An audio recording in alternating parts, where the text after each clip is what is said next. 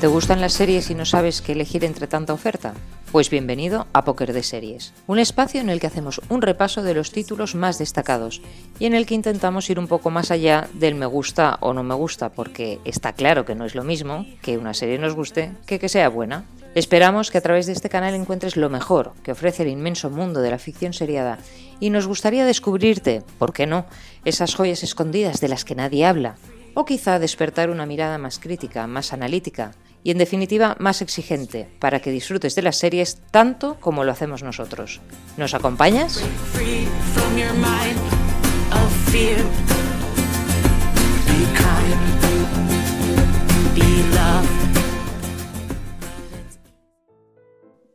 Bienvenidos a un nuevo episodio de Póker de Series. Hoy hacemos póker de, de tertulianos, aunque no haremos póker de series porque me parece que solo vamos a hablar de una o dos como mucho. Mm. Llorens, como la familia Ramis aquí está dominando el póker, eh, presenta a tu invitado y luego saludamos a Patri. Bueno, es, es, el tercer hermano que traigo, ¿eh?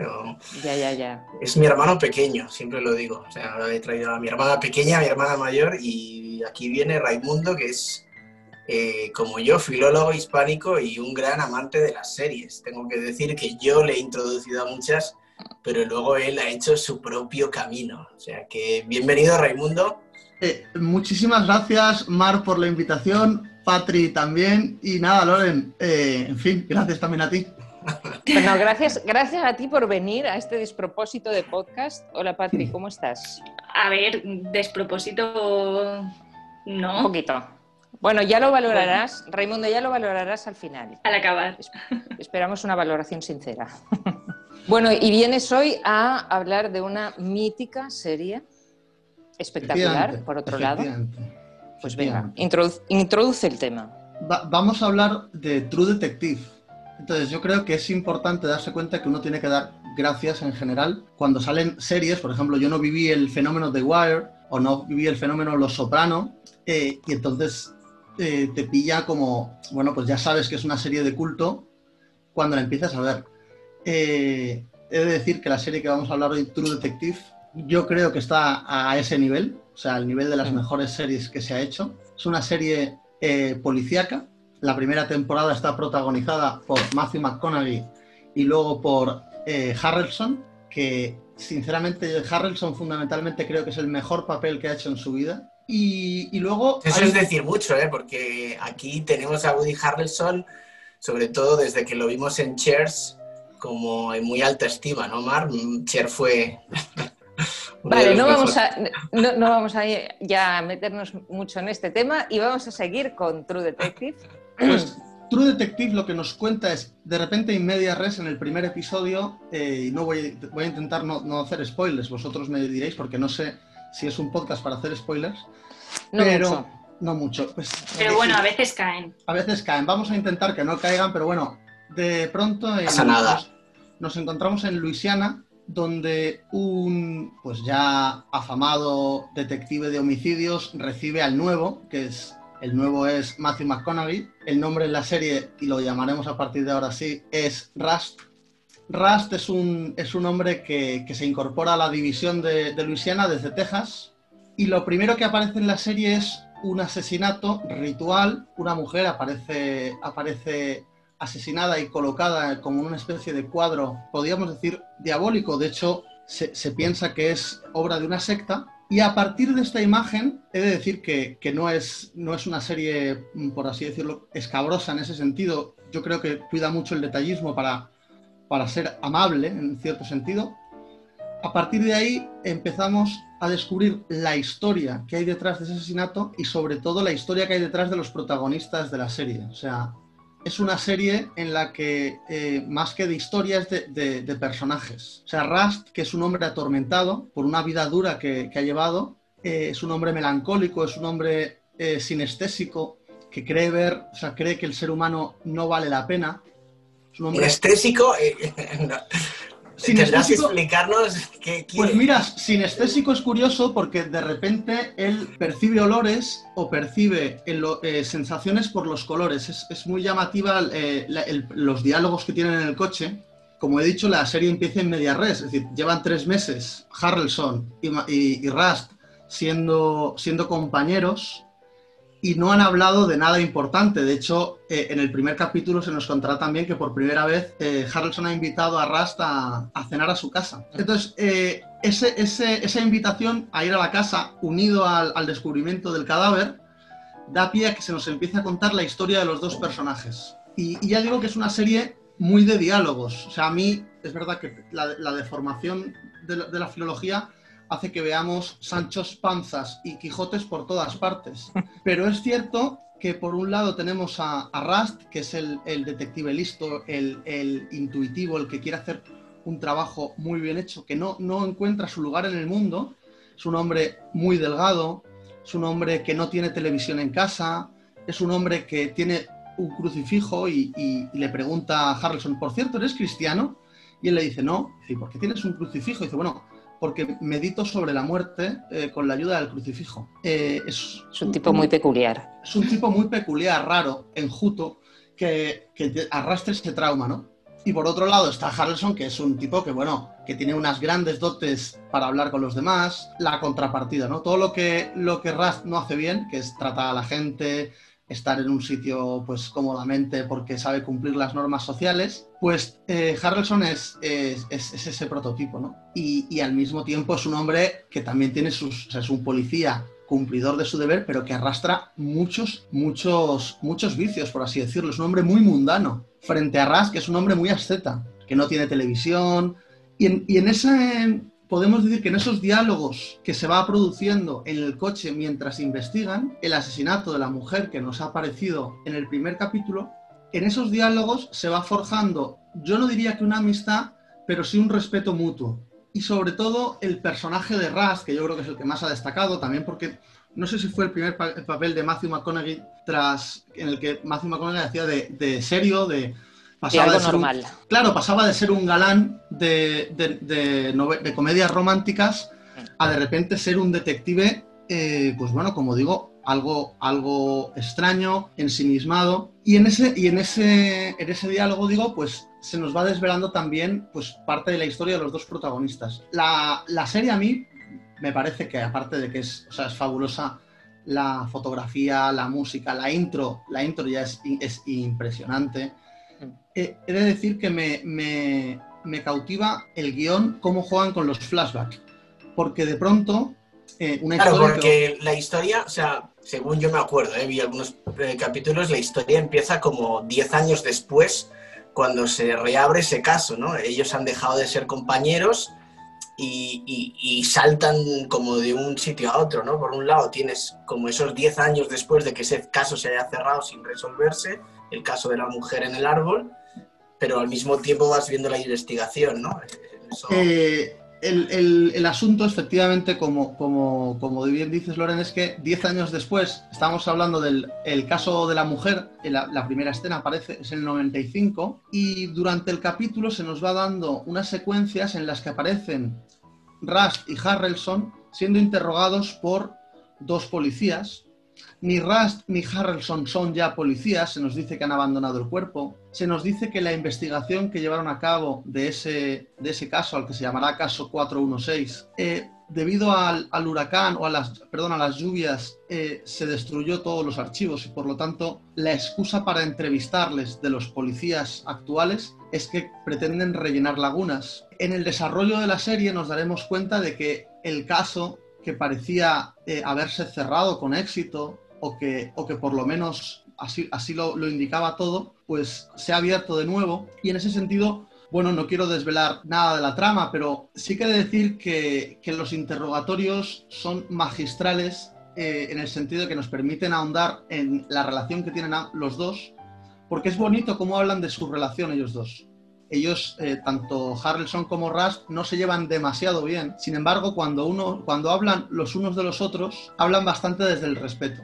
Eh, porque una pregunta que no sé si, porque yo la vi, eh, pero no, la recuerdo mucho. ¿Se sospecha de ellos o, me lo acabo de inventar? Vamos a ver, sí, en un momento determinado, Rust, que es, como digo, pues una persona solitaria, una persona que ajena al mundo, pues los, los nuevos detectives eh, sospechan de él, porque se ha ah. producido un caso similar cuando el, cuando, los que, cuando el caso en principio ya estaba resuelto. Vale, vale. Y, en ese sentido, eh, claro, es chulo ver como dos personas que, que se, de hecho, acabaron la relación del 90... Eh, ellos dos no se han vuelto a ver, ni Raz ni Harrelson fueron durante siete años compañeros, durante siete años tuvieron un gran éxito policial, porque aunque, el caso, aunque la serie se inicia con un solo caso, posteriormente en la serie nos cuenta cómo esta pareja de detectives eh, acaba siendo una pareja de gran éxito, sobre todo en el tema de interrogatorios, fundamentalmente Rust, porque concibe un relato y una excusa para todos los asesinatos y logra eh, muchas confesiones. Entonces, en esas secuencias donde, donde los protagonistas van teniendo éxito y vemos cómo esa relación, que al principio es fría, podría desembocar en una amistad, pues eh, sabemos que ha ocurrido algo que hizo que la, que la relación se truncara violentamente. De hecho, se nos habla en el primer capítulo de una pelea a golpes con la que se separaron y nunca más se han vuelto a ver, pero no sabemos el motivo. Es interesante porque, claro, efectivamente la serie trata de resolver un caso, pero no solo un caso de asesinato. O sea, lo que la serie trata de resolver también es por qué se truncó la amistad entre Rusty y Harrelson, cuál ha sido el, el, devenir de las vidas de los dos. En ese sentido, yo creo que es una serie que comentaba con, con, alguien otro día, no es una serie para todos los públicos en ese sentido, porque es una serie que exige un... un Complicada, sí, la tienes que ver con, con paz, con, ¿no? con, mucho interés. Sí, es, es, una... Y luego es una, es una serie donde todos los tópicos policiales eh, o los arquetipos, eh, bueno, eh, se ponen al servicio de la trama, hmm. el, el sheriff corrupto, el, jefe, el, el jefe incompetente, los compañeros pero yo creo que no da, es una serie que no da un respiro para, para, serenarte. O sea, es continuamente, te ves envuelto en, la vorágine. Lo he apuntado porque, porque, porque es una frase que, se que utilizan mucho durante la serie que dice, bueno, son lo, que tenemos con las investigaciones son días de perros perdidos, que parece que, no has hecho nada y se, y se han volado, ¿no? Y, nada, la verdad es que eh, no sé, no sé, ha sido un poco caótico, pero en ese sentido yo creo que la, que la serie es, es, es, genial para alguien que le guste este tipo de series. Sí, es muy concreta, es muy... O sea, es una serie policíaca eh, donde los amantes del género disfrutan. Eh, ahora no es una serie para ponerte después de comer y descansar serenamente. No, que va, que va, que va. O sea, es una serie que yo creo que, que, o sea, que te mantiene en tensión, sobre todo también Inquietante. Por lo que ¿no? es inquietante, sobre todo porque hay un momento que al, protagonista, que es Rust, que le empiezas a tomar, por lo menos lo, que yo vi, le empiezas a tomar mucho cariño, no sé si te pasa un, un poco a ti, Mundi, a Rust le empiezas a tomar cariño y poco a poco de repente empiezas a dudar de él, ¿no? O sea, no es esta serie que dices, me fío de ti hasta la muerte, al principio te cae bien y poco a poco dices, no, por favor, no, o sea, ¿dónde me llevas? Que, es un poco la, eh, estas series policíacas donde más que intentar averiguar quién es el asesino de algo, es más importante toda la psicología de, los detectives y cómo los detectives están continuamente eh, rozando la, la delgada línea entre entre el bien y el mal, ¿no? Yo creo que Rust actúa un poco como el, eh, el santo laico, en el sentido de decir de que es una, una persona que tiene unas virtudes tremendas, que te compadeces mucho de la situación que vive, porque es un hombre que la vida le ha golpeado muy, muy duro, es un hombre que él se, considera pesimista. Lo que pasa es que mi pregunta sería, ¿hay alguien, ¿hay alguien en el cine que fume mejor eh, que Matthew McConaughey? Eso es verdad, ¿eh? Lo hace, o sea, es muy satisfactorio verlo. Efectivamente, decir. Sí, sí, no, no, porque lo hace muy bien, o sea, sí, tiene como mucho arte haciéndolo, de verdad, ¿eh? no lo había pensado, pero, pero sí que tienes razón. bueno, ha, sido, ha sido una manera elegante por parte de, de Patrick, ya que estás ahora presente, para no decir es que es súper guapo cuando fuma y tal, porque claro, este es el tono. si escuchas los otros podcasts, este es el tono, ¿no? No, no, no, no, no, porque cuando él fuma siempre le enfocan la mano, en plan, cuando deja la ceniza, o sea, no, no, se ve el conjunto del actor. O sea, que lo estaba diciendo yo por el acto de fumar, no porque sea. No me parece de los más guapos, ¿eh? Ahora que mencionas esto, pero bueno, podemos continuar. A lo mejor es que lo tienes un poco pero fuma bien, pero fuma bien. porque Vamos a ver, tienes que saber, Mundi, que, que ay, ahora nos desviamos un poco del tema, pero sacamos chascarrillos. Eh, Patria ha visto como unas siete veces de Gentleman con Matthew McConaughey, con lo cual... Pero, pero no fue por decisión propia, ¿eh? Pero bueno, que me cae bien igual, no, no lo tengo otra vez. O sea, es una buena peli y es un buen actor, pero que no me parece de los más guapos tampoco. Vamos a ver, eh, yo sobre la belleza de Matthew McConaughey no, no, no, puedo opinar mucho, lo que, pero lo que está claro... Deberías. No, no quiero decir... se opina sobre el mismo no, tema. No, porque quiero, porque quiero decir, quiero decir que a mí, por ejemplo, o sea, yo desde que conocí a Brad Pitt no, no hay hombre más atractivo, entonces eh, no sé hasta qué punto es comparable. Entonces, claro, según con quién nos compares, si comparas a mí con Matthew McConaughey, pues Matthew McConaughey sale ganando. Pero hombre, comparo a Matthew McConaughey con Brad Pitt y hombre, Brad es insuperable. Efectivamente, yo, yo, estoy contigo, yo estoy contigo. Sí, sí, tienes razón. Lo, lo que has dicho de, de, del tema de... Es que volvía, le, leía un poco de Nick Pizzolato, que es el autor de, de, True Detectives, que tiene una anécdota que es que en, en, el 16, más o menos en 1900, perdón, en el 2015, por cierto, que es un tío muy joven, ¿eh? he estado mirando y es un, es, tiene 45 años. Eh, Patri se ríe lo de joven, pero... No, no. es un tipo muy Pero joven. ahora de quién hablas? ¿De Estoy hablando del, del autor, del autor, que es el, el autor de la, de la serie, el guionista, y yo creo que ha dirigido algunos capítulos, si no todos. Y hay una anécdota que se cuenta que él estuvo moviendo la, la serie durante mucho tiempo. Nadie le hacía caso y al final alguien le dice, oye, ¿por qué? Y el tipo decidió escribir la novela. Y entonces se contaba que él escribía la novela y cuando fue a escribir la novela y tuvo más o menos éxito, alguien le dijo, oye, pero es que esto lo tendrías que convertir en una serie. Y entonces ya se lo compraron después de escribir la novela. Pero he buscado esta anécdota y no he encontrado la novela, o sea que a lo mejor es una... No, vamos a ver, yo a raíz de esta, a raíz de esta anécdota yo sí que quería, porque yo sé que vosotros sois personas entendidas sobre series, entonces yo quería preguntar algo. Porque viendo esta serie uno se pregunta cuál es el, la diferencia o el límite entre una buena película larga, dividida en dos partes, y una serie de 10 capítulos como esta, ¿no? O sea, mi pregunta es, ¿El Padrino a día de hoy se haría película o se haría serie? Pues... Venga, ¿quién, ¿quién, quiere contestar a ¿Qué, esto? Oye, ¿qué tal esa empiezas pregunta? A parecerte, eh, empiezas a parecerte mucho a tu hermano y esto no Sí. sé si nos gusta demasiado.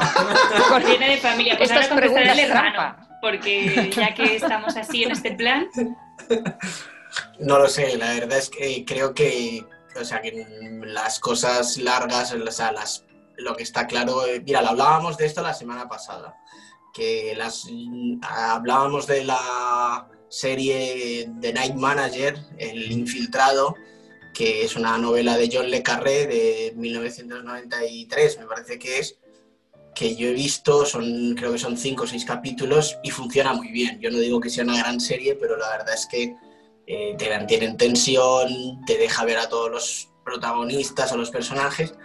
Y sin embargo, también hace poco vi una novela de John Le Carré, que es La Casa Rusia, que está protagonizada por eh, Sean Connery y Michelle Pfeiffer, y la verdad es que se te queda corta. En ese sentido, yo creo que efectivamente el, las series la, que son adaptaciones de historias que necesitan desarrollo, pues funcionan mucho mejor en, en las series.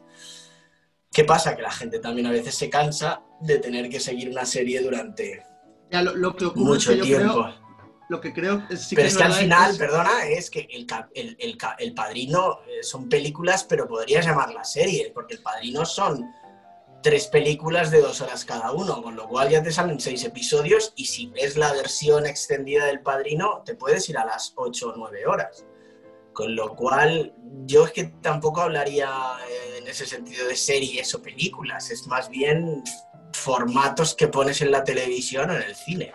Yo, yo No sé. decir que me gusta mucho de, la, de esta serie Me fundamentalmente. ha gustado la respuesta, ¿eh? No está Vamos a mal. ver, lo que pasa es que no estoy poniendo en tela de juicio los datos que das por, por respeto a, Pat- a Patri y a Mar. Porque quiero decir, tú coges, tú, coges el ves- tú coges el Vespino, te tiras de la moto como si los demás no tuviéramos Google delante, ¿sabes? Pero lo que, el, asunto es, Loren, el asunto es que yo creo que es, verdad que en esta serie te das cuenta de que el director, el guionista, le permite matizar y tratar, no, no voy a decir con cariño, porque los personajes me parece que no están retratados desde el cariño, sino desde el realismo pero te permite perfilarlos mucho mejor y hacer que pases gusto de estar una hora, no ya investigando crímenes, sino conversando o viendo cómo conversan personajes a los que le has cogido eh, cariño o que, te, o que ya sabes cómo funcionan, ¿no? Yo, si puedo decir algo, que también me voy a tirar del avespino. Ah, vamos. Diré que eh, en esto que tú dices, que, a ver, que tienes toda la razón, y es, si tú coges una buena historia, porque hemos hablado aquí mil veces de orgullo y perjuicio, sentido y sensibilidad, todas estas historias que son buenas en sí mismas, cuando te puedes parar en los detalles, cuando te puedes parar en los personajes, cuando puedes profundizar en la historia y haces una buena serie, yo prefiero eso mil veces a una película por muy bien hecha que esté, porque al final lo que diferencia una cosa de la otra es el metraje, ¿no? Estás dos horas o estás diez horas. Pues si la historia es buena y te lo permite, personalmente prefiero una buena serie. Y ahora, como te las ponen todas de golpe, o sea, todos los capítulos de golpe, no tienes, la mayoría no tienes que ir esperando a que vayan saliendo los capítulos, sino que la puedes ver seguida. Eh, pero si la historia es mala, pues mejor que dure menos. y que hagan una mala película. Efectivamente. Mira, me ha convencido mucho más, mucho más lo de Mar que lo tuyo, Lorenzo. Ya, pero no, no es un podcast para meterse conmigo, ¿eh? es un ah, perdón, perdón. para hablar de series. Y te quería preguntar otra cosa que es el tema del crucifijo, una de las cosas que, leyendo a Nicolás, eh, al, director, que ahora se me ha ido otra vez el nombre. Pizzolato. Pizzolato, él es católico, entonces eh, no, es, o sea, no es casualidad que él hable del, crucifijo y se hablaba mucho de, de, Matthew McConaughey y su relación pues con ese crucifijo y después con el perdón y con, y con un tema que sí que es propio de este podcast que es la, redención. ¿no? Eh, Has tardado bastante en Vamos a ver, yo he de decir que eh, al final eh, es, cierto que uno, las cosas se adecuan al recipiente. Entonces, una persona con inquietudes religiosas verá esta serie y se sentirá muy identificado porque los personajes son no solo personajes reales de carne y hueso con defectos, sino son personajes preocupados por su propia salvación y su propia redención. Ahora bien, también me parece que, que, es, que hay personas que pueden ver en esta serie y, que ven en esta serie y que no tienen esas inquietudes religiosas y en ese sentido la, ven un poco desde la barrera. A mí me parece, de decir que, el, personaje de Ras, de Matthew McConaughey, es la encarnación del, existencialismo o, de, o Schopenhauer o de Nietzsche, pero tampoco hace falta irse muy lejos, es un tío desesperanzado y entonces necesita un motivo para levantarse por las mañanas y él en, el primer episodio lo que dice es, su compañero le dice, bueno, con esa visión tendrías, debe ser muy difícil levantarte, dice, mira, a mí lo que pasa es que eh, no, soy un cobarde para, para quitarme la vida y, he encontrado algo algo útil que hacer en, mi trabajo. Y yo pienso que es una reflexión la que hace Rust o Matthew McConaughey que es que a muchos nos ha golpeado en el sentido de que, de que hay momentos en que, en que la vida eh, es sobrevivir más que vivir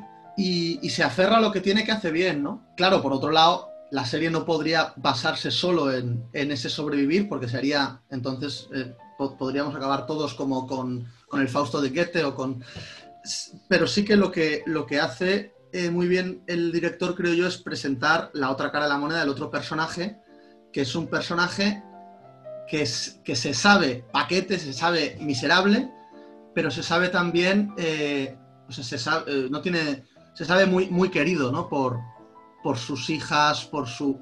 Aunque luego ahí habrá, habrá también una crisis, lógicamente. Y a mí me parece muy, interesante esa relación que tienen los dos, porque, porque al principio uno dice, uno no elige ni a sus padres ni a su compañero de, trabajo, pero convive mucho con ambos y depende mucho de ambos. Y, me parece que es algo muy real y que en ese sentido el, eh, la, serie nos habla, nos habla de religión, por supuesto, nos habla de redención, por supuesto, eh, y sobre todo nos habla de humanidad, de, de personas que opinando diferente o teniendo puntos de vista se ven obligados a convivir y, en los roces que llevan, pues, pues acaban amoldándose el uno al otro.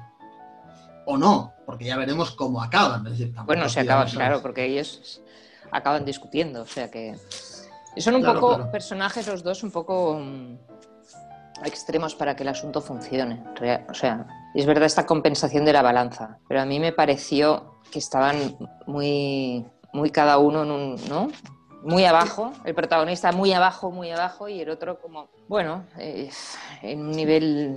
Lo que pasa es que el, otro, el otro es un incoherente, en el sentido de que es un, es un hombre que tiene, eh, que tiene en la vida lo que cualquier persona podría desear, una familia estupenda, una mujer guapísima que hace un papelón y eh, es un hombre eh, pues, que, es, pues que, tiene, o sea, que es, un paquete. O sea, que, sí, que pasa de todo. Bueno, pasa de todo, que, es bueno en su trabajo, pero quiere mucho a sus hijas, pero no sabe hablar con ellas, quiere mucho a su mujer, pero se ha quedado estancado en... Es verdad que es un personaje, eh, creo que has dicho que son personajes como muy extremos. Yo sinceramente creo que el personaje de Harrelson es un personaje eh, muy cotidiano en el sentido de que una persona de 40, de, un, hombre de 40 años... Un chaval. Eh, un chaval, de 40, un chaval de 40, de 40 años que entra en la crisis de los 40 y que, y que, busca, y que busca fuera de casa lo que no hay en casa. En fin. Bueno, a lo mejor, mm, sí, pero me parece muy habitual, o sea, muy común, muy habitual en los prototipos de, de, la pantalla. A ver, es muy típico el, papel de Woody Harrelson, él, hace también casi el mismo papel en la película Tres carteles fuera de Missouri, que si no la habéis visto os la recomiendo, un día tendremos que hablar de cine, y hace casi el mismo papel, ¿no? También de poli, de poli con hijas, de poli un poco un tío que le gusta vivir y al mismo tiempo pues no tiene el valor para vivir decentemente.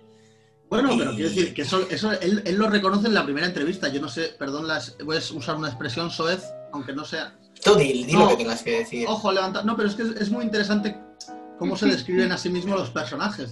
¿Cómo eres tú, Harrison? Pues, pues yo soy un, un, hombre mediocre con un, con un pollón. Dice, bueno, eh, ya se ve que Harrelson es un, es un hombre obsesionado en ese sentido. Y dices, claro, de repente a un hombre como este, que, su, que tiene dos neuronas, por así decirlo, le ponen al lado. A, un, compañero que es. A un existencialista y de, bueno, escucha, vaya suerte tenido, ¿no?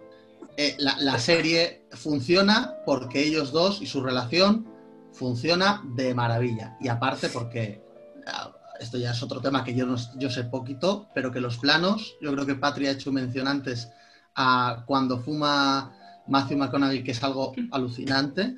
Cómo hace, juega el plano de la mano. Eh, la verdad es que eso es, el juego de planos que lleva toda la serie eh, con las grandes, o sea, las inmensas llanuras de Luisiana y los hombres tan alejados los unos de los otros. Pues la verdad es que es, impresionante, ¿no? Y ahí, bueno, eso sí que es verdad que es, que es un, un potencial económico que tenía esta serie, ¿no? Bueno, ganó cinco Emmy, Emmys. Chicos, para que lo sepáis. Pocos me parecen. Pocos. Hombre, tampoco pues, hay muchos más que, ganar, ¿no? En una edición. ¿Cómo, cómo? Que tampoco hay muchos más. O sea, ¿cuántos son en total? Son como ocho o... Los importantes, dices. Ah, mira, sí. En mogollón. ¿No te acuerdas de nuestro especial que nos Sí, sí, no, no, pero los creativos no, no, no. Digo los que se dan la noche de, de los Emmys. O sea, de cada categoría hay como eso, como mucho diez. O sea que cinco. Sí.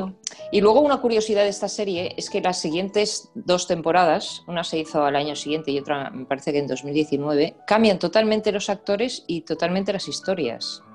Entonces, si te habías enganchado a la primera, nada tiene que ver con la segunda. Es, es una cosa curiosa porque tiene que ver en el modo de grabar, en el modo de... Pero una vez de todas maneras, yo creo que esto es un poco, o sea, es una alabanza, porque acuérdate que tantas veces hemos hablado de que cuando una serie está bien, no mm. alargues una historia que, que puede estropearse, o sea, que también él contaba, el, el autor, que, que, bueno, que él tenía pensada la, la, primera y que luego, porque sale bien, la, la cadena HBO le pide una segunda temporada del mismo estilo. Pero es de agradecer que no intente como contarnos un, alargar lo que no se, lo que no es lo que, lo que no es alargable, sí, o sea, porque sería alargar un Matthew McConaughey que al final acabaría siendo un personaje incoherente que no tiene nada que ver con la primera temporada.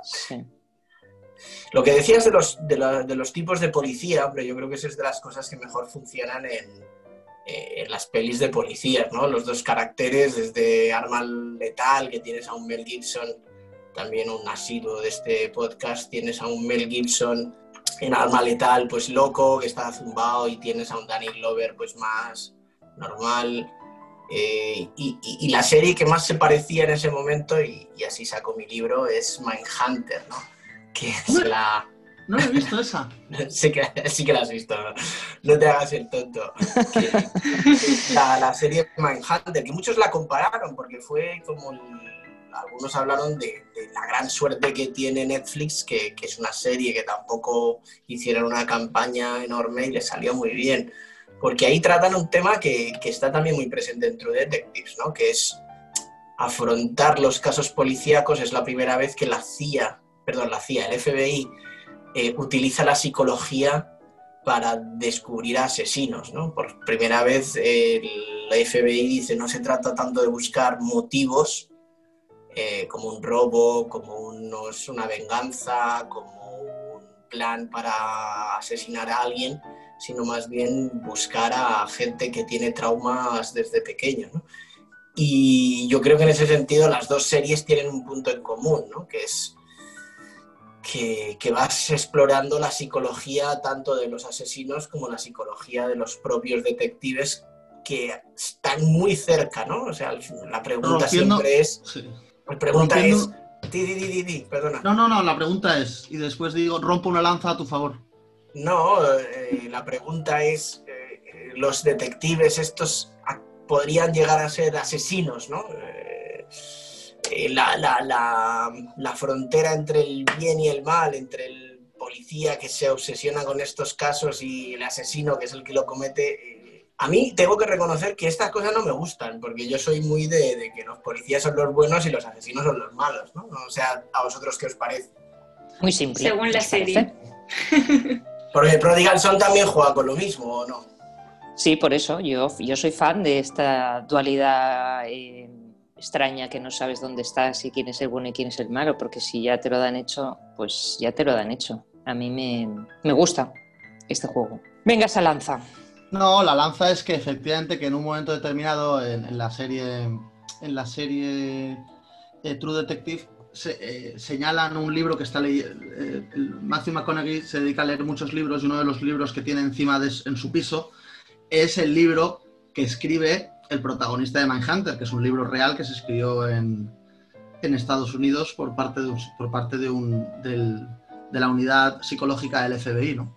Entonces ahí sí que hay una clara coincidencia. Y, y respecto a, los, a, lo, a lo que dices de, de, la dualidad, de los malos y los buenos, Vamos a ver, eh, a, algunos nos gusta más lo de pensar que, el bien y el mal batallan en cada corazón, no, o sea, no hay personas buenas o malas, ¿no?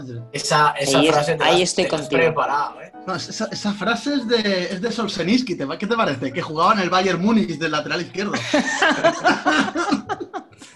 Hasta de fútbol vamos a hablar hoy.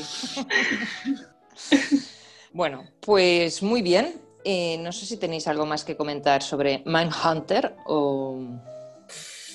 Hombre, yo se trata aquí de traer, yo tengo que decir que Mindhunter mm, me parece una buena serie, pero no hablaría de ella en el sentido que no es una serie que a mí me, gustó, porque me... no, porque como los...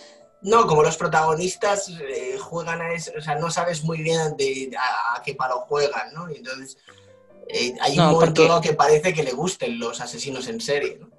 Claro, a ti te gusta la redención, te gusta confiar, te gusta todo lo que es amable y, luminoso. En cambio, hay gente como yo que somos más oscuros y nos gusta pues que jueguen un poco en las sombras, ¿no?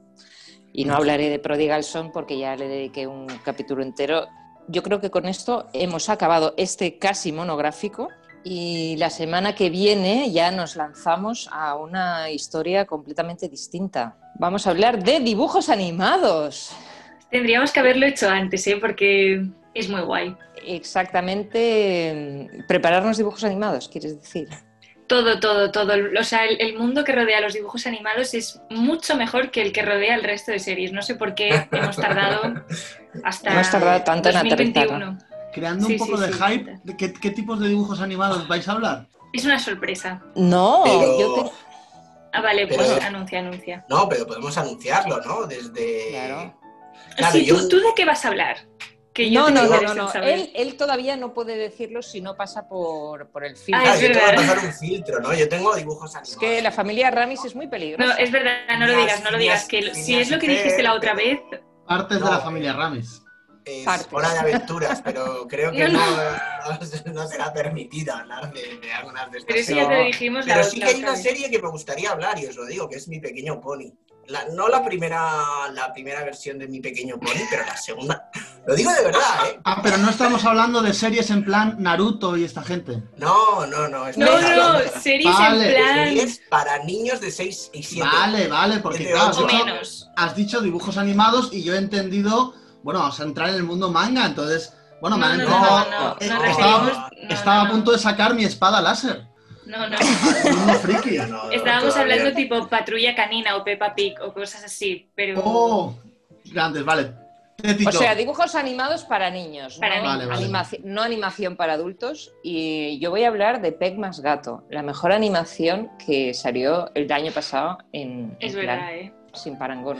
Yo, es más, de verdad, de verdad que, bueno, ya os, pasaré mi propuesta de mi pequeño pony, pero creo que es una de las series más que más han marcado el panorama de las series infantiles de los últimos años. No pego tan fuerte en España, pero, pero bien, ya, ya defenderé mi propuesta. una cosa, Lore, cuando, dice, cuando dicen estas frases tan rimbombantes, a mí me, que soy, que, me da pie a creerte, ¿sabes? O sea, es, puedes decir que la gente le cree, la gente le cree. Pero esto es mi podcast para que la gente me crea. Luego ya, no, perdona, es el podcast de Mar. ¡Wow! Esto me gusta mucho. Bueno, pues ya estás invitado todas las semanas. No, tampoco. prepárate una serie de dibujos animados y ven. Muchísimas gracias. No sabéis tú vetas, ilusión... Tú vetas mi serie, pero yo vetaré a mi hermano. La ilusión que me ha hecho poder, eh, poder hablar en este podcast que, bueno, toda la familia Ramis seguimos entusiasmados. Eh, Lorenzo habla constantemente y entonces a mí poner cara a Patri, poner para, cara a Mar, bueno, es que para mí es fabuloso y es un regalo poder haber estado aquí con vosotras. No, no, el regalo ha sido nuestro, que lo hemos pasado súper bien. Además, vamos, ha sido un regalazo esto. Has traído una gran serie que yo tenía un poco en el olvido, tengo que decir, y que creo que en un momento así tal la voy a volver a ver desde, ya con todo lo que has explicado, voy a escuchar este podcast varias veces, a ver si así miro todo lo que has dicho y, la veré con otros ojos. Me fijaré sobre todo en la forma de fumar del protagonista y ya está. De Oscar. De Oscar. Bueno, el reto está no solo en traer una serie de dibujos animados para la semana que viene, sino traer algún niño que pueda hablar de esa serie de dibujos animados. A ver quién lo consigue. Todos. O sea, si no lo conseguimos, aplazamos. Vale. Bueno, pues hasta la semana que viene. Gracias. Hay un sentimiento. ¿Cuál lo notan alguna vez? Esa sensación de que la vida se te ha escapado entre los dedos. Alguien me dijo una vez, tu vida es como una pesadilla en la que te despiertas cada día. ¿Había visto una cosa igual? No, señor. Y como en muchos sueños, monstruo aparece al final. Ayer, aproximadamente a las 6 de la mañana, unos civiles hallaron el cadáver de una mujer. Esta es su misión. Esto va a volver a pasar. Aún anda por ahí. Matando. Un hombre sin familia puede ser algo malo. Soy lo que se llama un pesimista. Soy malo en las fiestas. No eres un primor fuera de ellas. La familia te da reglas. Pone límites. Debes salir de nuestra vida, Martin. Puedo ver tu alma en los bordes de tus ojos. Tienes un demonio, hombrecillo.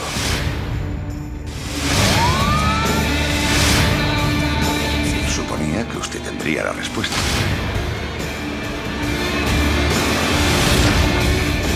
En efecto, detectives. Pues háganme las preguntas adecuadas.